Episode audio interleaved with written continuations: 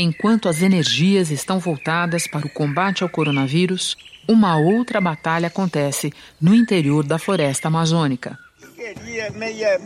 Eu não aceito nenhum tipo de atividade ilegal na minha terra. Nesse caso aqui, nós rastreamos né, esse equipamento, que é uma pá carregadeira utilizada no garimpo, que foi escondida aqui sob a mata, de forma a não ser visualizada pela aeronave. Está aqui o resultado da derrubada das castanheiras. Rastreamos até aqui a serraria. A serraria daqui é uma serraria ilegal, não tem qualquer tipo de licenciamento e cortando a madeira, recebendo a madeira da terra indígena. Os alertas de desmatamento bateram recorde de janeiro a março. Pelos dados do DETER, a tendência é que as derrubadas também vêm aumentando em 2020. No primeiro trimestre deste ano, foram 51% de áreas desmatadas a mais do que no mesmo período em 2019. O sistema DETER, do Instituto Nacional de Pesquisas Espaciais, o INPE, registrou alertas de desmate em 796 quilômetros quadrados da Amazônia, uma área equivalente à metade do município de São Paulo, nos primeiros três meses do ano. Segundo o Amazon, metade das derrubadas ocorreu em áreas privadas ou em fase de posse. Mas a destruição também avançou em assentamentos e unidades de conservação entre elas, a área de proteção ambiental Triunfo do Xingu, no sul do Pará, que apenas em março perdeu uma área de vegetação nativa do tamanho de 1.500 campos de futebol. No ano passado, essa mesma região foi a mais atingida pelas queimadas na Amazônia. Pará, Mato Grosso e Amazonas são os estados com mais desmatamento. Desde o início deste mês, equipes do Ibama realizam operações contra o desmatamento em terras indígenas no sul do Pará, até agora, os agentes apreenderam e destruíram 67 equipamentos utilizados por garimpeiros na região. Os sinais emitidos pelo DETER servem para embasar ações de fiscalização do IBAMA em tempo real.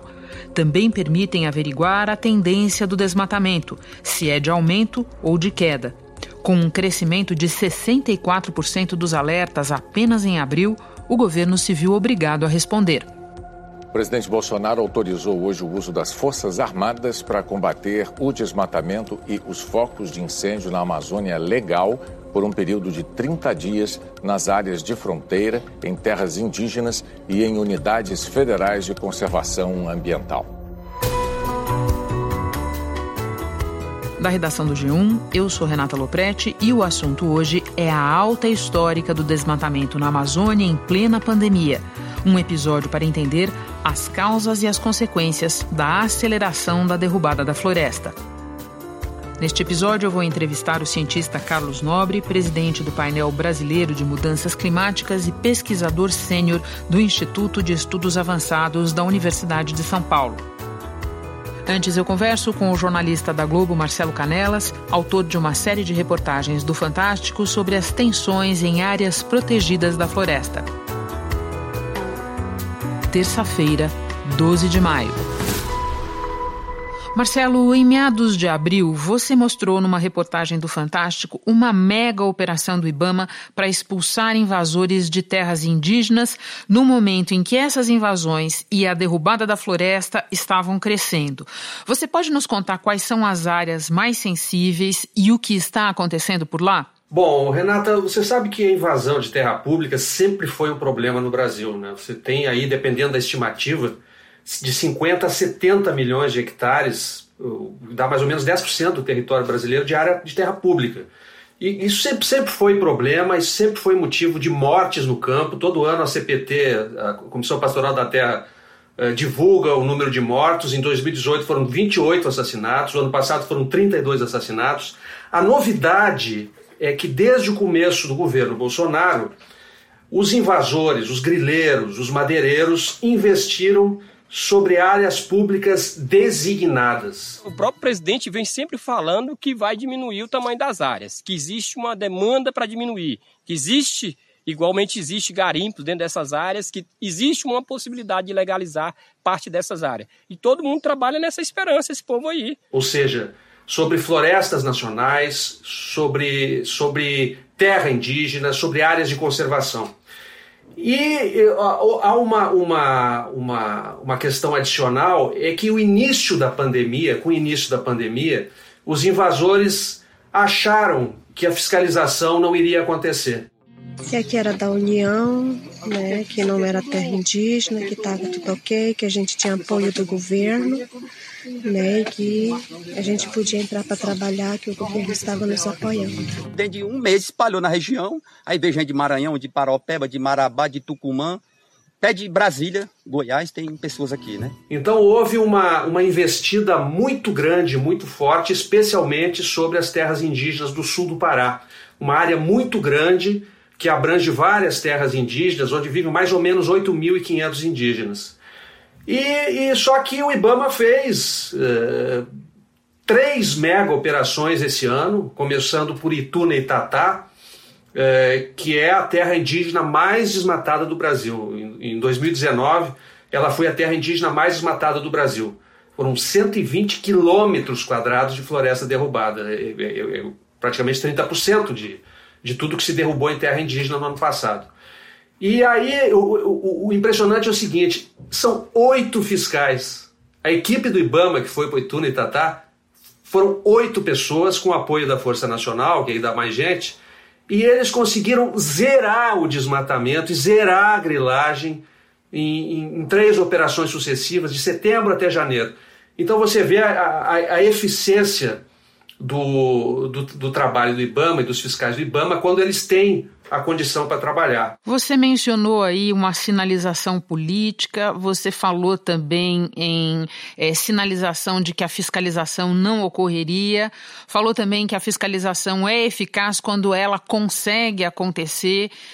Quando a gente toma o todo da tua apuração na região, Marcelo, o que que explica, no teu entender, a invasão ilegal dessas terras protegidas por lei? Quando os políticos locais uh, chamam as pessoas e dizem que aquela terra indígena ali uh, não existe, ou que quem entrar ali num lote de terra vai ser amparado pelo Estado brasileiro, que vai, que vai legalizar, e quando a pessoa vê na televisão o presidente da República dizer que vai legalizar o garimpo uh, nas terras indígenas. É intenção minha regu regulamentar o garimpo, legalizar o garimpo. É intenção minha, inclusive para índio. A gente tem que ter o direito de explorar o garimpo na tua propriedade. Que a terra, a terra indígena é como se fosse propriedade deles. Tá? Lógico, ONGs e outros países não querem, querem que o índio continue como preso num, num zoológico, um animal, como fosse um ser humano pré-histórico lá dentro. Isso é muito bom para eles. Você, você tem um, uma sinalização retórica muito clara e as pessoas se sentem uh, autorizadas a, a invadir. Uh, parece que há uma, uma estratégia política muito clara, uh, articulada em medidas simultâneas que vêm sendo tomadas pelo governo nos últimos tempos. Né? A primeira dessas medidas foi a medida provisória 910. Pois é, Marcelo, essa medida provisória 910 tem que estar aqui na nossa conversa porque todo mundo fala dela. Oito ex-ministros do Meio Ambiente de diferentes governos pediram em uma carta aberta ao presidente da Câmara que essa MP não seja votada, ou seja, que ela perca a validade. O que, que ela tem de tão ameaçador? Essa medida provisória ela legaliza ah, áreas eh, públicas invadidas por particulares, né, segundo alguns critérios. Só que se você você vê o, quem que se beneficia dessa medida provisória, né?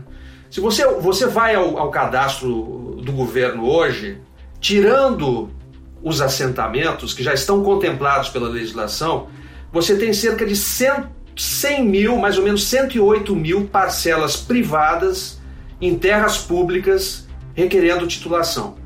Aí você vai analisar, é, você vê que mais de 90% dessas parcelas elas são é, de pequenos proprietários. Só que 5% dessas parcelas, dá mais ou menos 4.800 imóveis, tem entre 4 e 15 módulos fiscais que são os, que são os, os grandes proprietários. Esses é que vão ser beneficiados pela medida provisória, porque todos os outros já poderiam ter as suas terras legalizadas se o governo quisesse, se houvesse vontade política. Só no Terra, no, no terra Legal, da, da Amazônia Legal, são 170 mil pequenos proprietários que se inscreveram e esperam a regularização do governo que não regulariza.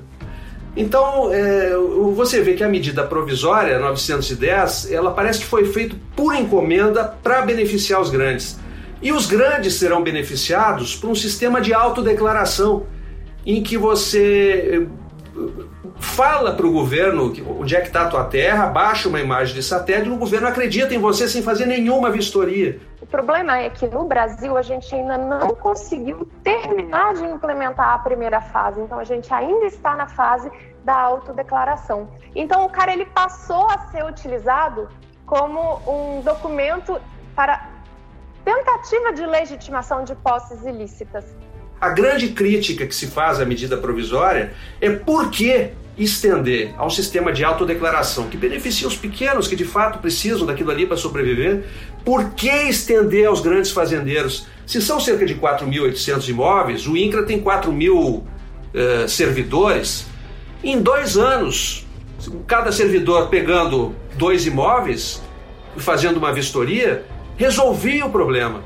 Por que essa nuvem de fumaça? Por que essa obscuridade para, enfim, beneficiar grandes proprietários. Você conversou, entrevistou o secretário Naban Garcia. Ele explicou essa questão? Explicou por quê? Ele, ele disse que não se pode discriminar nem pequenos, nem grandes, nem médios proprietários. Hum. Essa foi a explicação que ele deu. Né? Todos têm direito àquilo que a lei possibilita. Se a tecnologia, por que, que nós vamos ignorar a tecnologia se a tecnologia está a favor do que é correto. Você precisa elucidar o que está acontecendo lá no campo. O professor Raoni Rajão, eh, na, na, reportagem que fizemos para o Fantástico, ele falou uma coisa muito interessante. Ele disse: É difícil distinguir se uma área tem uma produção agropecuária efetiva né, ou se simplesmente ela foi desmatada e foram colocadas algumas cabeças de boi para sinalizar a necessidade de um futuro titulação. Né?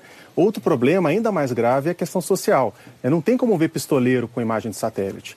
Então, ao estar regularizando a área sem vistoria, somente com imagem de satélite, é possível que algumas situações de conflito fundiário na Amazônia, que já são graves, ainda se agravem, inclusive gerando mortes. Todos esses conflitos envolvem grandes propriedades disputas entre poceiros e grandes proprietários. Marcelo, a MP 910, por mais que tenha problemas, ela não dispõe sobre terras indígenas. Só que tem uma outra decisão do governo que abre caminho para legalizar invasões nessas áreas. Pode nos explicar?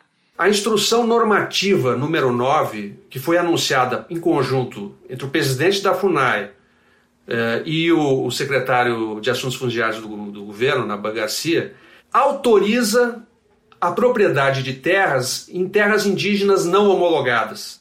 A partir de agora, somente estarão no CIGEF as áreas indígenas homologadas pelo decreto presidencial. O, o, o Ministério Público considera isso uma flagrante ilegalidade, porque o que, que diz a Constituição? Os povos indígenas têm direito, os povos originários têm direito a, a, a viverem e a subsistirem na terra indígena que já está dada. O artigo 231 da Constituição, ele estabelece o reconhecimento das terras ocupadas tradicionalmente pelos povos indígenas. E não só isso, ele diz que é nulo qualquer título que incide sobre aquele território. Então, qualquer tipo de propriedade privada ou incidência em relação àquele território não vale. Existe a decisão política do governo Bolsonaro de não homologar. E aí você cria uma condição eh, de conflito é, absolutamente imprevisível. Marcelo, um outro elemento do quadro que você descreve são as pressões sobre o IBAMA. Recentemente, o ministro do Meio Ambiente exonerou o diretor de proteção ambiental e o próprio presidente Bolsonaro mostrou uma conversa que teve com o então ministro da Justiça, Sérgio Moro, em que ele, Bolsonaro, reclamava da destruição de máquinas nessas operações do IBAMA. O trabalho de fiscalização tem sido dificultado? Tremendamente dificultado e será mais dificultado ainda com o decreto que o presidente assinou na semana passada, da GLO, submetendo a fiscalização do IBAMA ao controle militar. Começou hoje a operação das Forças Armadas para combater o desmatamento e os focos de incêndio na Amazônia Legal. O vice-presidente Hamilton Mourão, que coordena os trabalhos, e o ministro do Gabinete de Segurança Institucional, Augusto Heleno, disseram que o governo não pode ser tratado como vilão aos olhos do mundo. Moron admitiu que a fiscalização é insuficiente. O que, que acontece? É, quando um equipamento desses, um, um trator de esteira, uma retroescavadeira, é encontrado na floresta, a pessoa, o fiscal só tem duas alternativas. Quer dizer, não tem como tirar um trambolho desse no meio da selva. Então, ou você destrói, ou você elege um fiel depositário. O fiel depositário ali só vai poder ser o infrator, não tem mais ninguém em volta. O que, que acontece quando você entrega uma máquina dessas para o infrator como fiel depositário? Ele vai voltar a cometer o mesmo crime. Isso nós mostramos na reportagem. Nós mostramos inclusive uma máquina que havia sido apreendida dois anos atrás e esse, e, quer dizer, dois anos depois a máquina está em atividade cometendo o mesmo crime. Inclusive os afastamentos, as, as exonerações que aconteceram, eh, me parecem claramente uma, uma tentativa de, de eh, desarticular o pequeno esforço de fiscalização que ainda foi feito. É público e notório que a FUNAI já está infestada de pessoas indicadas por ruralistas. Não sabíamos que essa aproximação dele daria numa tamanha violação de direito com essa instrução normativa. Porque você vê, do começo do ano para cá, foram feitas operações em Ituna e Tatá, em janeiro, e depois agora, em março e abril, em mais 12 terras indígenas que o Fantástico mostrou no sul do Pará. Em toda essa região, já no contexto do, do, do, da, da, pandemia, as operações feitas para evitar que invasores contaminem os indígenas com coronavírus, o Ibama, com oito servidores, conseguiu zerar o desmatamento, a grilagem é, e a invasão dessas terras, não é? Por que, depois de, de operações tão exitosas como essa, os fiscais que planejaram, organizaram, executaram essas invasões e zeraram o desmatamento nessa imensa região do sul do Pará, foram justamente eles os exonerados. Aí é, realmente é, uma, é uma, uma questão difícil de explicar. Difícil mesmo, Marcelo, e provavelmente a resposta não é boa. Eu te agradeço por todas as informações, bom trabalho para você aí. Eu vou agora conversar com o cientista Carlos Nobre. Muito obrigado, um prazer. Carlos, na conversa que eu acabei de ter com o repórter Marcelo Canelas, ficou claro que não teve quarentena para as atividades ilegais na Amazônia. Elas continuam a pleno vapor, mesmo durante a pandemia. Que leitura você faz do aumento do desmatamento nesse período? O movimento é, de não respeitar a lei, de julgar que o risco da punição é quase zero, que é um discurso que vem do governo federal já há algum tempo e se acentuou muito a partir de 2019 com o novo governo, é, faz com que o crime organizado, o crime ambiental, é, ele se sinta totalmente livre e ele ignore completamente qualquer outra limitação. É, muitos tinham a expectativa de que talvez a, a crise da pandemia pudesse é, jogar um balde de água fria no, nos incentivadores do desmatamento, mas nada disso aconteceu, porque essa é uma estrutura que já vem de muitas e muitas décadas e que continua operando e que continuará sempre a operar se nós não conseguirmos romper essa estrutura do crime organizado na Amazônia. Carlos, você acha que nós podemos tirar algumas conclusões, por exemplo, dos números de setembro a dezembro do ano passado? Porque isso coincide com o envio do exército à região, que conseguiu de alguma maneira diminuir as queimadas, mas não o desmatamento. Qual é a tua avaliação? Desde o momento que as queimadas explodiram, uh, o ano passado, junho, julho, explodiram em agosto, elas, as queimadas, o fogo, as imagens de satélite, com aquela fumaça, com aquele fogo na floresta, uh, na área desmatada, na, na, aquele os resíduos, tudo preto, carvão, os animais fugindo, os animais morrendo, aquilo captou a, a, atenção mundial. No pronunciamento do presidente da República no final de agosto, ele fala muito do fogo, ele fala. O pessoal ali da ONG, o que, que eles fizeram? O que, que é mais fácil? Toca fogo no mato. É. Tira foto, filma, manda para a ONG. Né? A ONG divulga aquilo, faz uma campanha contra o Brasil. Foi o aumento do desmatamento a queima da, da, da, floresta já derrubada, que ficou dois, três meses secando, e depois, agosto, explodiram as queimadas. Os 4 mil soldados do exército que foram lá, eles foram muito voltados para o fogo. Eles procuraram apagar o fogo, eles procuraram ir atrás de quem estava criminosamente colocando fogo.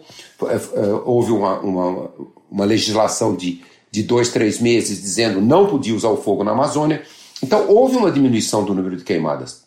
Mas como o foco da ação de anticrime foi no fogo, o desmatamento continuou a aumentar, porque a, as forças por trás do desmatamento elas perceberam que o foco ali não era o desmatamento. Então houve um grande aumento do desmatamento em setembro e outubro, os meses em que os soldados estavam lá combatendo o fogo. Carlos, e quando a gente pensa no momento do ano em que nós estamos e no aumento que está acontecendo agora, é, há motivo para preocupação? Ou seja, vem aí uma temporada mais propícia é, para fogo e desmatamento? Sem dúvida.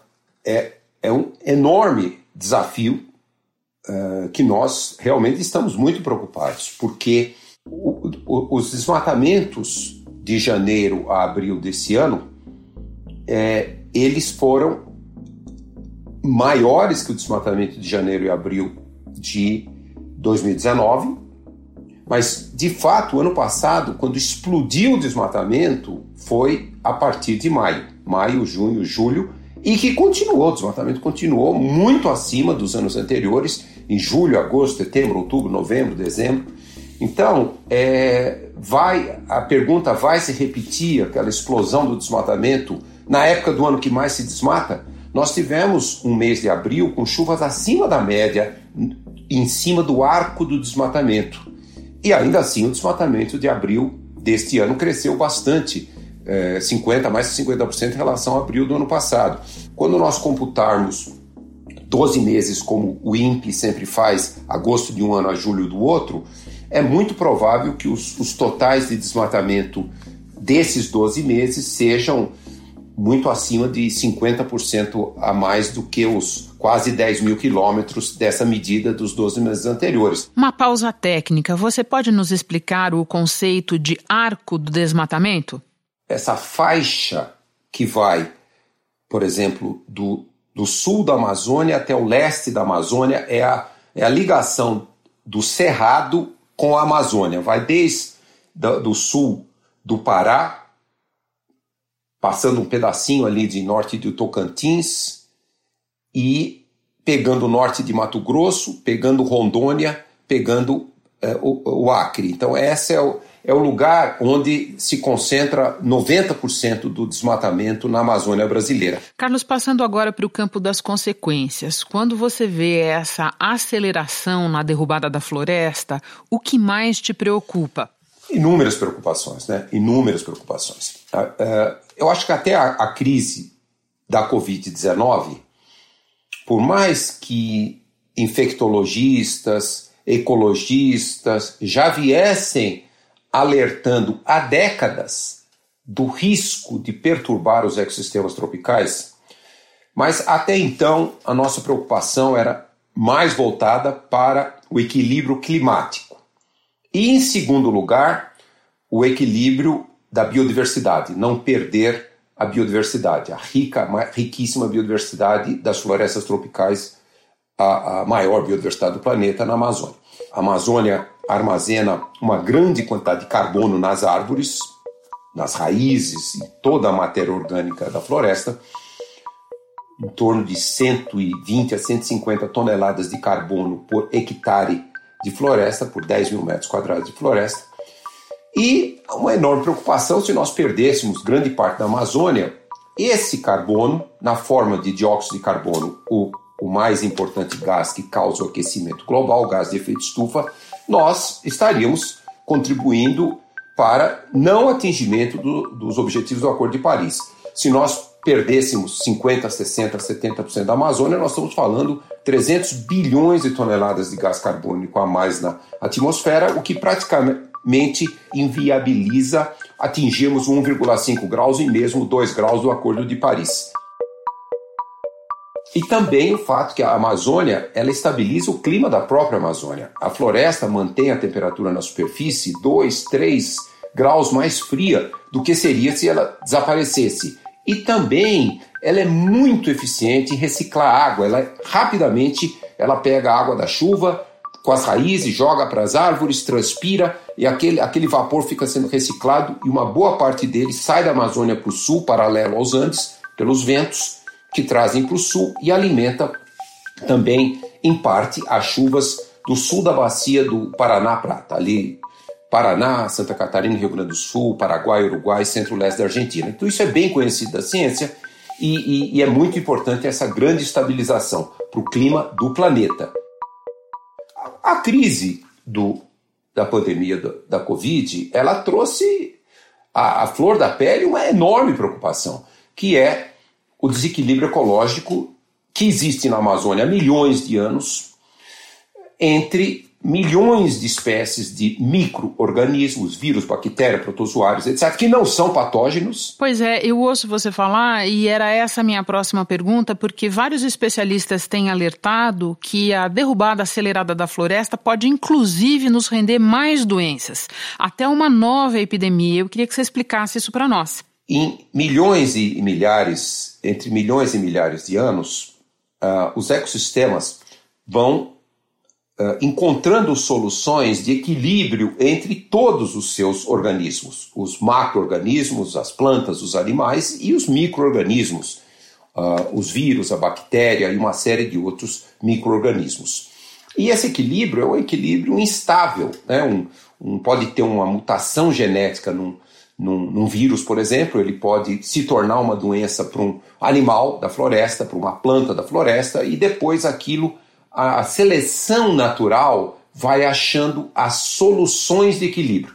E, e, os indígenas chegaram 11 mil anos atrás na Amazônia e eles sempre tiveram uma cultura de floresta em pé, um valor cultural, espiritual, mas também um enorme valor ecológico. Não há é, realmente nenhum, nenhuma evidência que houve um, um, uma doença, uma epidemia generalizada que, que acabou com indígenas. Eles atingiram equilíbrio com as plantas, com os animais e com os micro-organismos. Aqui era um sistema em equilíbrio. Quando a gente perturba esse equilíbrio, principalmente no lugar que tem milhões de espécies de, de micro-organismos, pode gerar um desequilíbrio em que um microorganismo desses, basta um, ele acaba tendo uma facilidade de entrar no corpo humano como um patógeno, como um, um elemento que causa uma, uma doença no corpo humano e até a morte.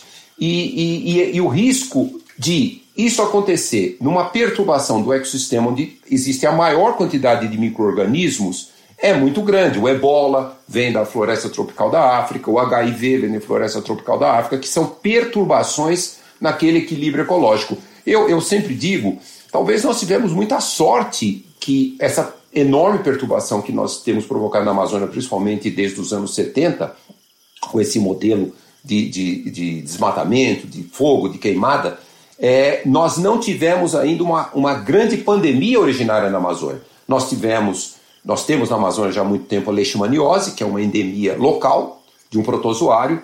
É, temos um tipo de hantavírus que já está habitando, passando para morcegos que, que estão voando em áreas desmatadas, que é um sinal de que pode se tornar um problema grave. Mas assim, nenhuma das grandes pandemias, pelo menos dos últimos 500 anos, surgiu na Amazônia. É uma, um pouco sorte. Se nós continuarmos perturbando as florestas tropicais, como por exemplo perturbamos na África e ebola e HIV surgiram lá, eh, a Amazônia vai se tornar certamente uma fonte de, de, de grandes pandemias. Carlos, muito obrigada pelos esclarecimentos todos. Bom trabalho, bom isolamento para você. Para vocês também, parabéns pelo trabalho.